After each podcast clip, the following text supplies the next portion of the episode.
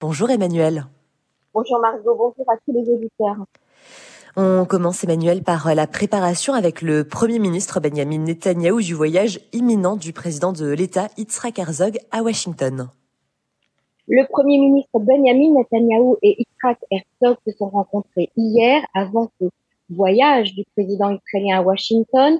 Les deux hommes se sont entretenus de la menace nucléaire iranienne et des actions déstabilisatrices de Téhéran dans la région. Le Premier ministre a demandé au président de transmettre plusieurs messages de la part du gouvernement israélien à l'administration Biden concernant l'Iran.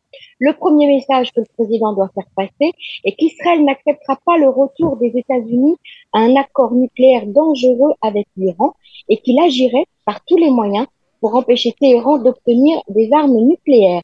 Le deuxième point plus délicat et qui risque d'être mal pris est que Jérusalem se réserve le droit d'agir vis-à-vis de l'Iran sans en avertir au préalable les États-Unis. Ce déplacement du président israélien visant à marquer le 75e anniversaire de l'État d'Israël commencera mardi par une réunion avec le président Joe Biden et un discours devant les deux chambres du Congrès. Monsieur Herzog se rendra également à New York pour rencontrer le secrétaire général des Nations Unies. Et quelques jours avant cette visite, des milliers de manifestants se sont rassemblés devant le principal bureau diplomatique américain à Tel Aviv hier, appelant les États-Unis à condamner le projet du Premier ministre Netanyahu de remanier le système judiciaire du pays. Autre sujet, Emmanuel, cette controverse sur la politique migratoire du pays et la Cour suprême, c'est un exemple parfait de désaccord entre le législatif et le juridique. Oui, cette controverse a fait couler beaucoup d'encre en Israël car elle montre bien Comment fonctionne la relation entre les députés de la Knesset qui proposent et votent les lois du pays et les juges de la Cour suprême qui peuvent les bloquer s'ils estiment qu'elles ne sont pas conformes aux lois fondamentales? Donc, les juges de la Cour suprême ont voté à une majorité de 6 contre 1 contre la politique migratoire de l'État qui souhaite trouver une solution à l'immigration clandestine importante dont souffrent les habitants du sud de Tel Aviv notamment. La loi en cause implique que tout immigré dont le permis de séjour est arrivé à son terme et qui n'a pas encore quitté le territoire verra une partie de son salaire prélevé comme caution. Cet argent lui sera restitué que lorsqu'il sera conformé à la loi, aura quitté le territoire. La Cour suprême a donc annulé cette loi pour la cinquième fois hier. Elle estime qu'elle porte atteinte de manière disproportionnée aux droits de propriété et qu'elle serait illégale les juges ont décidé que l'État devrait proposer une solution alternative dans les prochains mois. La seule juge qui a soutenu cette loi a estimé que suivant l'accord que le travailleur étranger a accepté avec ses conditions de travail, l'accord qui a été convenu avec lui au préalable, c'est-à-dire de quitter le territoire à la fin de son permis de séjour, n'a pas été respecté et que cela porte atteinte à l'ensemble des citoyens israéliens. Euh, ce jugement de la Cour suprême encouragera-t-il l'immigration clandestine en Israël et le non-respect des conditions de séjour?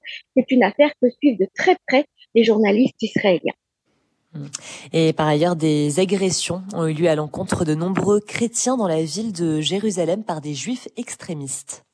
Oui, l'affaire a pris beaucoup d'ampleur ces derniers temps. On entendait parler régulièrement de plaintes portées par des habitants chrétiens euh, de la capitale et même par des guides touristiques qui se plaignaient d'agressions régulières contre les touristes chrétiens en vieille ville de Jérusalem par des juifs extrémistes.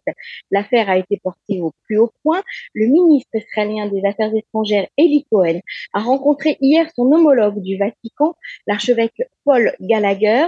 Ils ont discuté de l'urgence de garantir la sécurité des chrétiens en Israël. Cette visite d'Eli Cohen est la première d'un haut responsable israélien depuis 12 ans au Vatican. Alors, autre euh, sujet, Emmanuel, deux sondages montrent pour la première fois que Benjamin Netanyahou serait réélu face à Benny Gantz. Les deux sondages confirment les mêmes informations, à savoir que 39% des sondés se sont déclarés en faveur de Benjamin Netanyahou face à Benny Gantz, qui a récolté 34% de partisans. Ce sondage montre donc une inversion de la situation qui était depuis plusieurs mois en faveur de Benny Gantz. Netanyahou obtient également une avance significative que son autre rival, avec 42% des sondés, le préférant donc à Yair Lapid. C'est l'opération d'envergure antiterroriste qui a eu lieu à Jenin, qui a certainement joué un rôle en faveur du Premier ministre, qui a montré ainsi sa volonté d'agir en matière sécuritaire, sujet qui préoccupe intensément euh, les Israéliens. Autre résultat du sondage qui montre par ailleurs que seulement 20% des Israéliens ont participé à une ou plusieurs manifestations contre la réforme judiciaire promise par le gouvernement. Et enfin, Emmanuel, le Festival international du film de Jérusalem a ouvert euh, ses portes hier soir en grande pompe avec le film Golda. Oui, ce film qui retrace la vie de la célèbre Golda Meir a été réalisé par Guy et joué par l'actrice oscarisée Hélène Mirren, très applaudie. Celle-ci a reçu le prix d'excellence du festival pour sa prestation. Certains des jurés du festival venus de France ont subi des pressions du BDS. Plusieurs associations pro-palestiniennes ont exhorté les réalisateurs français Claire Denis et Florian Zeller, respectivement présidente et membre du jury du festival, à se retirer de cette manifestation ou à condamner publiquement les crimes commis par Israël. Je cite. Aucun désistement n'a cependant eu lieu et tout le monde était présent hier soir pour applaudir ce film projeté en plein air à la piscine du Sultan devant les murailles magnifiques de Jérusalem. Merci beaucoup Emmanuel Ada pour euh, toutes ces précisions. À la semaine prochaine et très bon week-end à vous. Shabbat Shalom.